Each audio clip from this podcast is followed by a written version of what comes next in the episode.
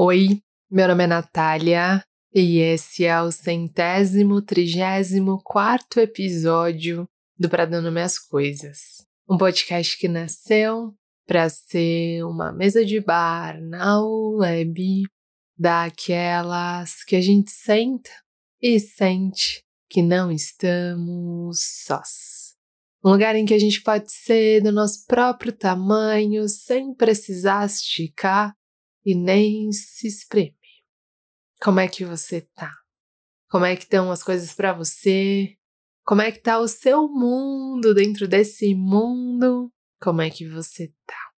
Ontem foi um dia muito interessante para mim, porque foi chegando no fim do dia e assim como o dia foi caindo, a minha, o meu humor, a minha a animação foi caindo junto, saca? Tipo, deu quatro horas, o sol já tava meio que na, mais pra metade do céu, e aí dentro também tava assim. Aí quando deu seis horas que o sol sumiu completamente, dentro de mim aconteceu o mesmo, assim. E aí eu me vi num misto de, de desânimo com.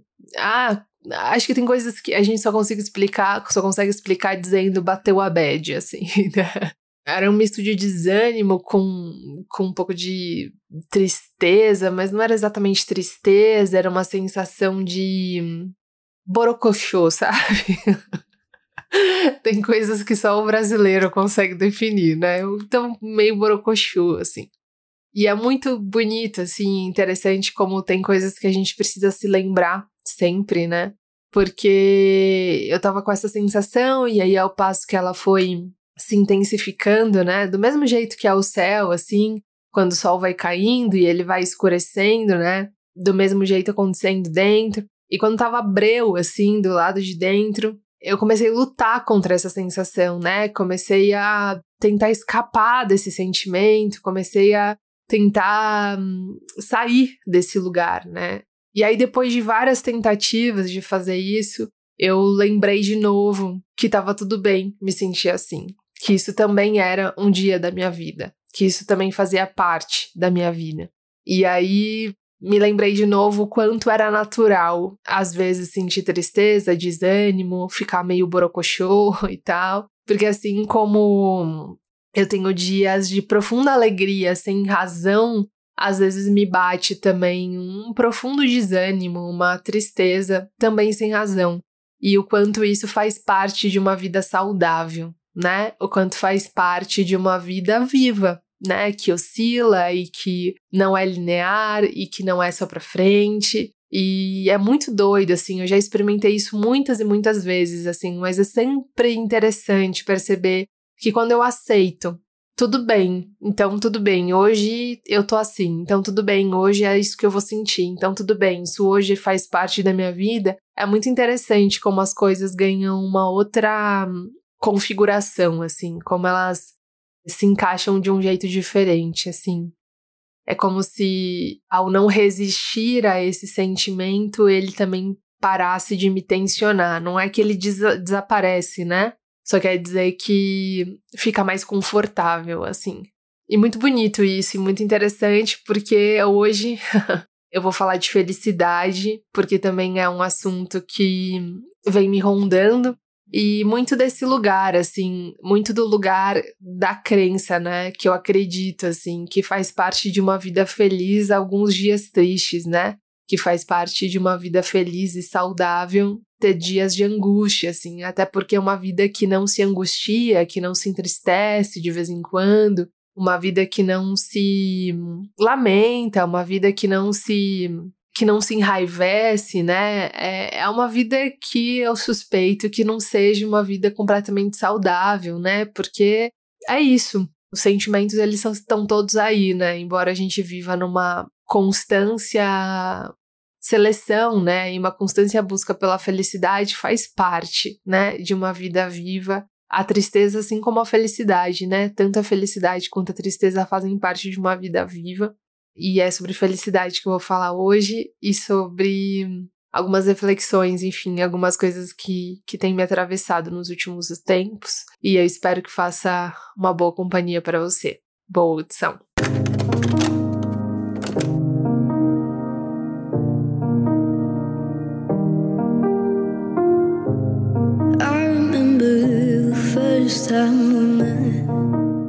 Eu acho que eu tinha uns 20 e poucos anos, mais ou menos, assim.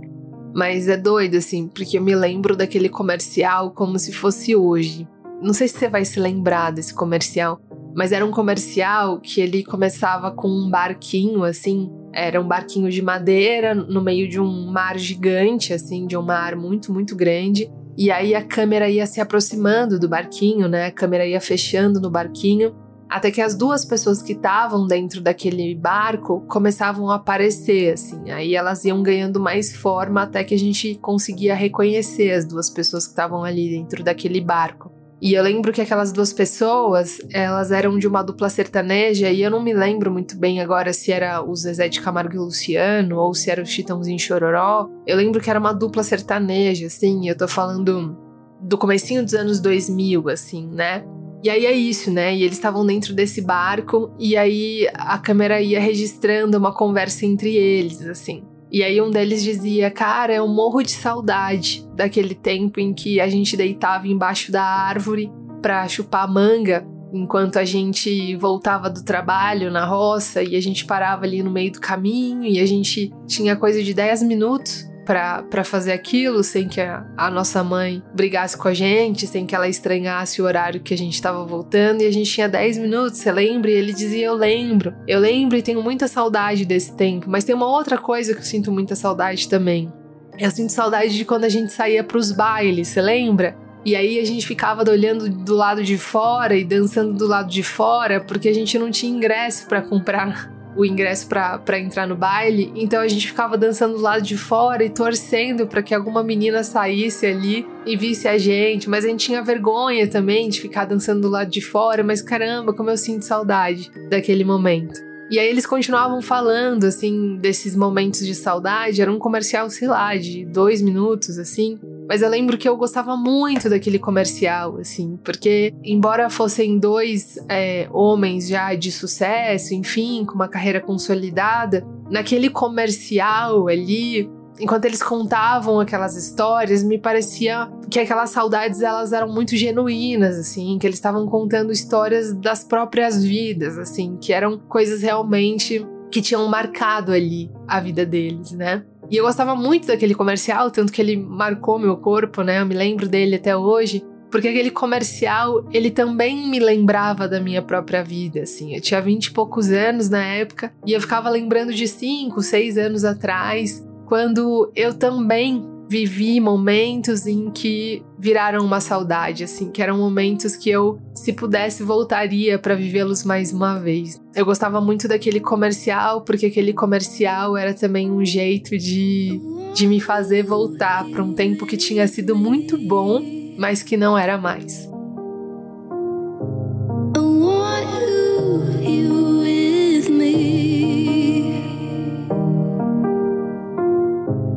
Esses dias eu tava me lembrando da minha adolescência, né? A gente tinha acho que uns 15, 16 anos no máximo, e vez ou outra a gente fazia uma das coisas que eu mais gostava de fazer nas sextas-feiras, assim.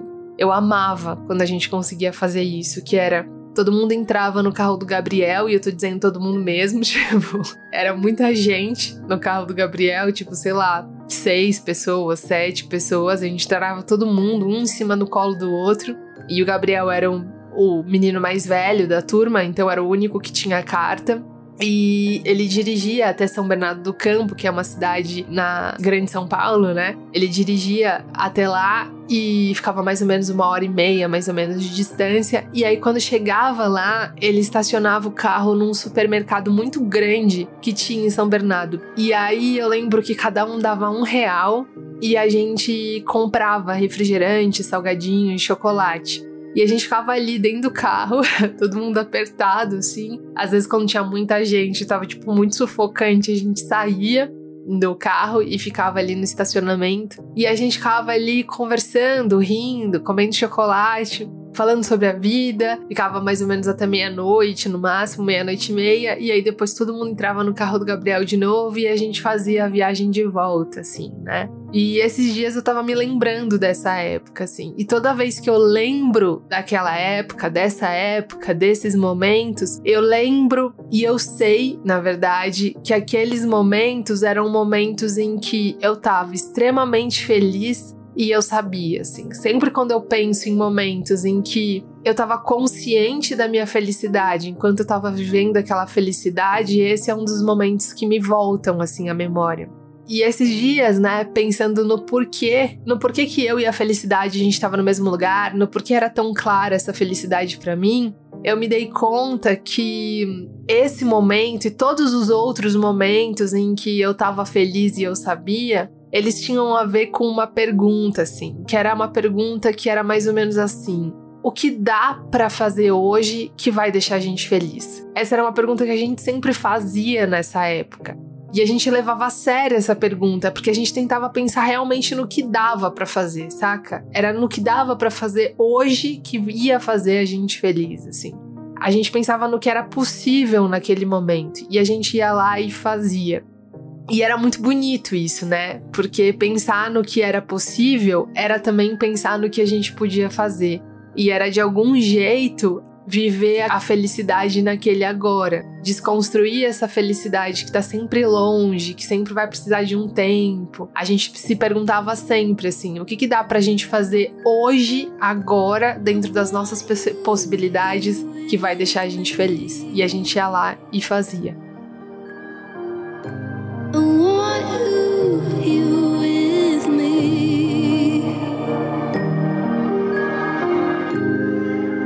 Esses dias eu tava em casa com Covid, né?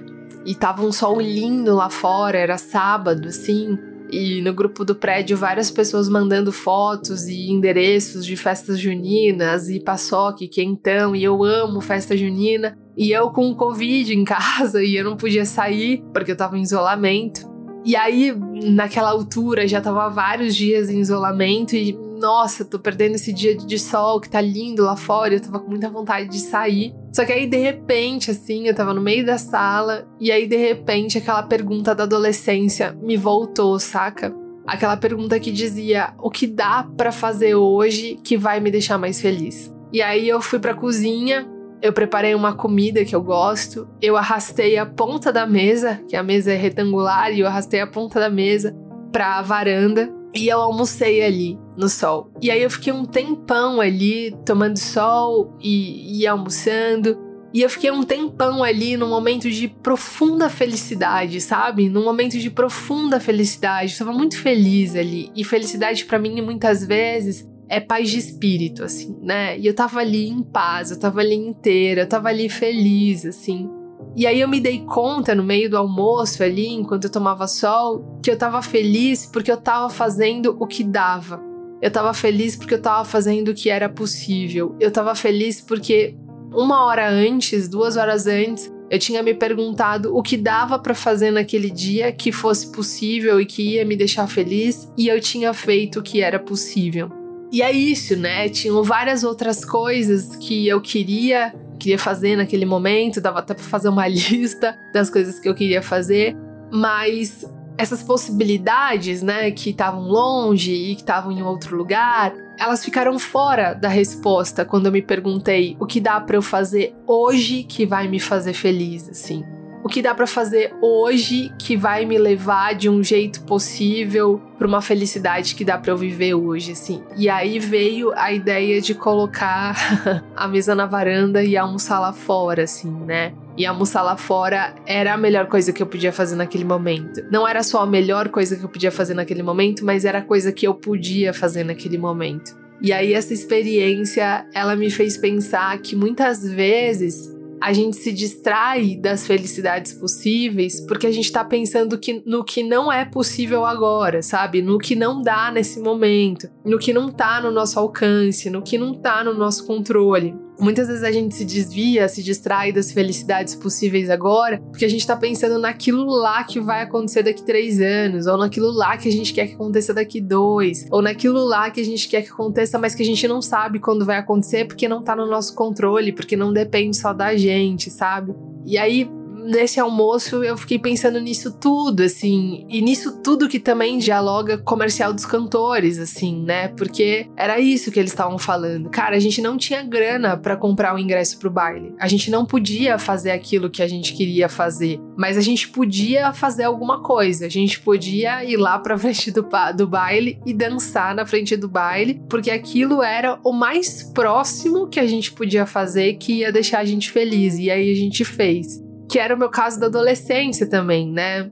A gente não conseguia, tipo, sair sexta-noite e ir pra uma balada ou, sei lá, fazer qualquer outra coisa que, que dependesse de idade ou de grana. Mas a gente podia comer salgadinho e chocolate no estacionamento do mercado. E aquilo fazia a gente muito feliz, porque a pergunta não era o que a gente pode fazer para ser mais feliz quando a gente tiver 18 anos, ou o que a gente pode fazer para ser mais feliz quando a gente tiver mais dinheiro, ou o que a gente pode fazer para ser mais feliz quando a gente conseguir entrar na balada. A pergunta era: como a gente pode ser mais feliz nessa sexta-feira? Com a grana que a gente tem, com as possibilidades que a gente tem, com aquilo que a gente tem, saca? Como a gente pode ser mais feliz mesmo que aquilo que a gente quer muito não aconteça? E na adolescência essa pergunta levava a gente sempre para esse lugar assim de felicidade, para esse lugar de felicidade que era aqui e agora, assim, que era com o que a gente tinha naquele momento que era dentro das nossas possibilidades, assim, sempre nos levava para essa felicidade que era uma felicidade experimentada, que não era um banco de espera, né? Que não era esse lugar de daqui três anos, quem sabe, ou daqui cinco anos, quem sabe, ou daqui, sei lá, sete meses, essa coisa que não tá no meu controle aconteça, sabe? Tipo, era realmente o que eu posso fazer hoje, agora e que vai me deixar mais feliz de um jeito possível.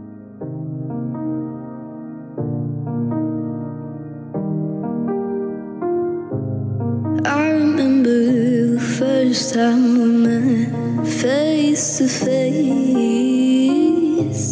Kiss on my neck, how could I forget something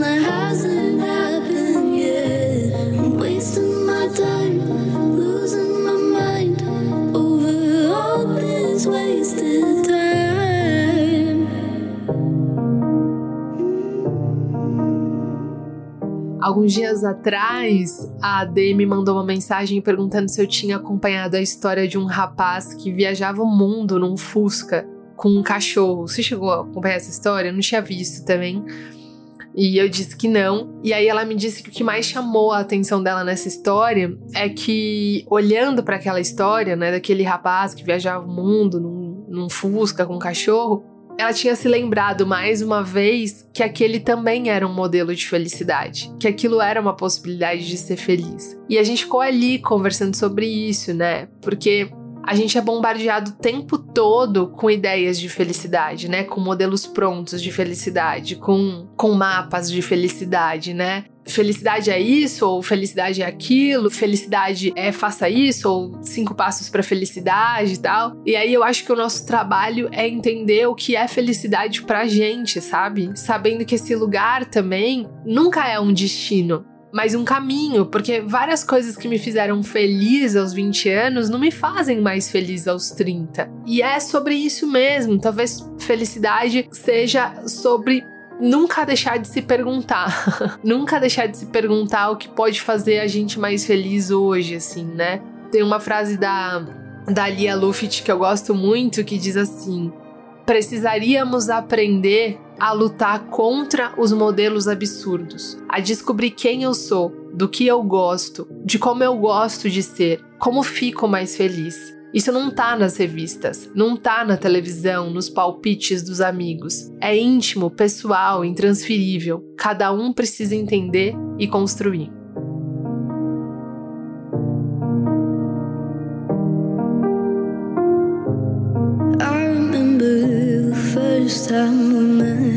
first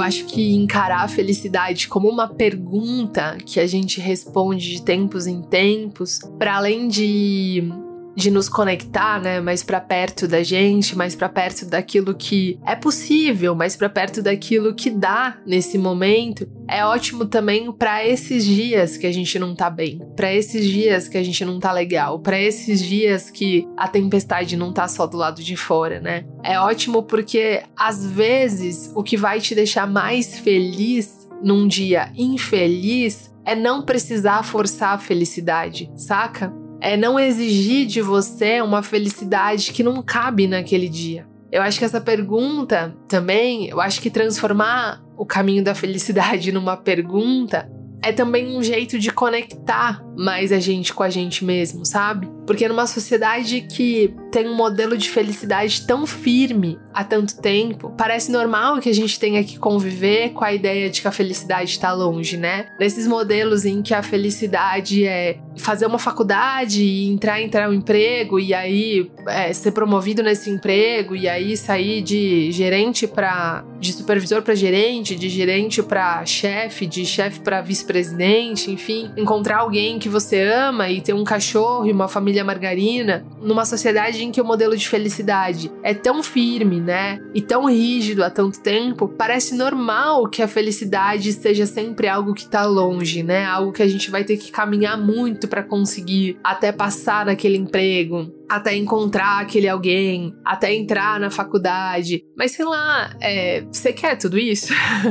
para você, indivíduo, com as suas subjetividades únicas, enfim, você quer tudo isso? É isso tudo que vai te fazer feliz? Porque às vezes a gente nem quer isso, ou quer, mas a nossa felicidade não precisa depender única e exclusivamente disso, né? sei lá, a felicidade não precisa ser sempre algo, de, algo difícil no fim da estrada, né? Pode ser hoje mesmo, assim. E pode ser, e pode vir, e pode ser uma seta, pode apontar para você o quê? Quando você se pergunta, né? O que, que eu posso fazer hoje? Que, o que dá para fazer hoje que vai me deixar o mais feliz de um jeito possível, assim, né? É, eu acho que a felicidade não precisa ser sempre uma coisa muito difícil, sabe? Uma coisa lá no fim do túnel, uma coisa que não que precisa andar três dias no, em pleno deserto para conquistar, sabe? Isso não quer dizer que a, que a felicidade não possa vir de coisas difíceis, né? Mas só vir de coisas difíceis eu acho que é uma coisa questionável, assim.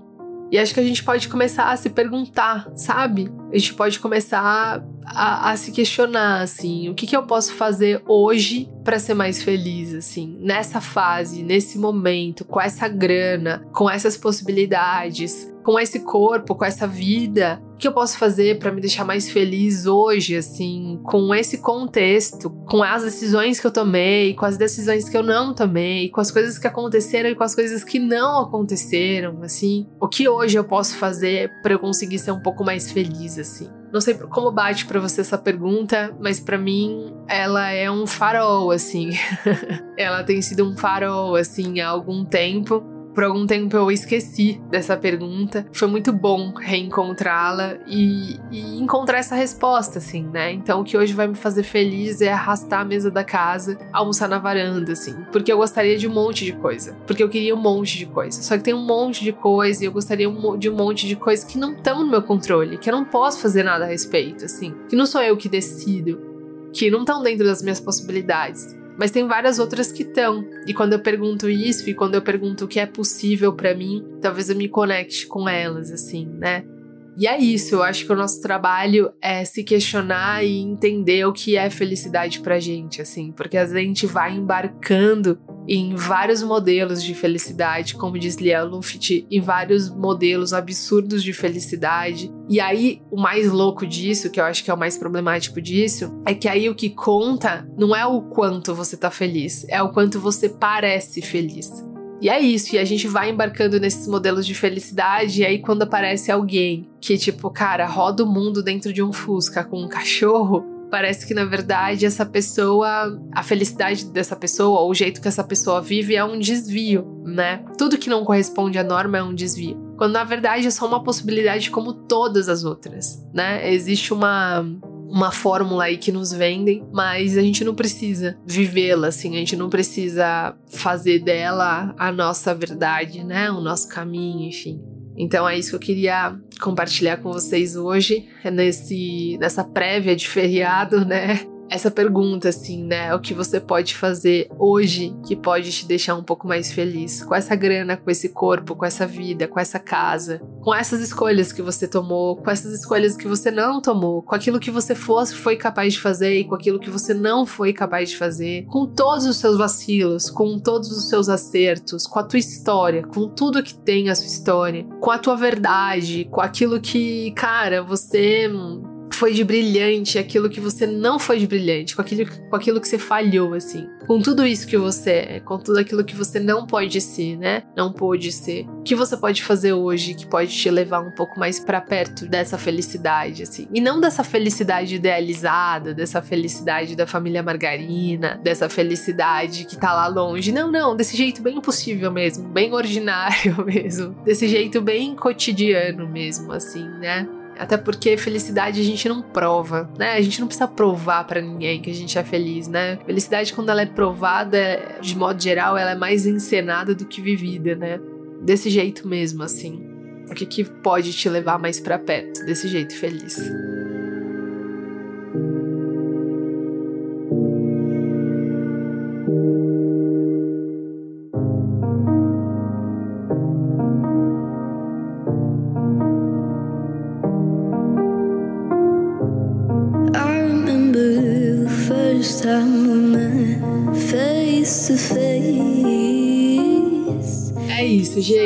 Que eu tinha para compartilhar hoje. Tô melhorando desse Covid, porque sabemos não é uma gripezinha. Deu uma derrubada, mas já tô bem melhor hoje. Espero que tenha te feito uma boa companhia. Espero que tenha te levado para um bom lugar, assim como um passeio de trem em que o percurso, né, a trajetória, o caminho vale mais do que o destino. E é isso, se você quiser contar pra gente como esse episódio te chegou, é só contar pra gente na capinha desse episódio no nosso Instagram, arroba nome coisas. No Twitter a gente é arroba para dar nome. E é isso, tem episódios novos todas as quartas-feiras e a gente se encontra na semana que vem. Um beijo e até lá!